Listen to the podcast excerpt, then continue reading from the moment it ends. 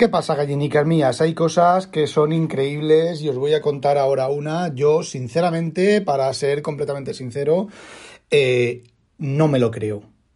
No me lo creo y voy a explicar ahora aquí por qué.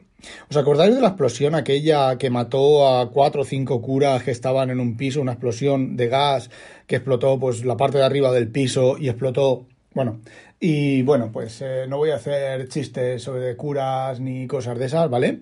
Pero parece ser que os voy a leer una noticia del mundo, ¿vale? La policía atribuye la explosión que mató a cuatro personas en Madrid a una fuga de gas en el exterior.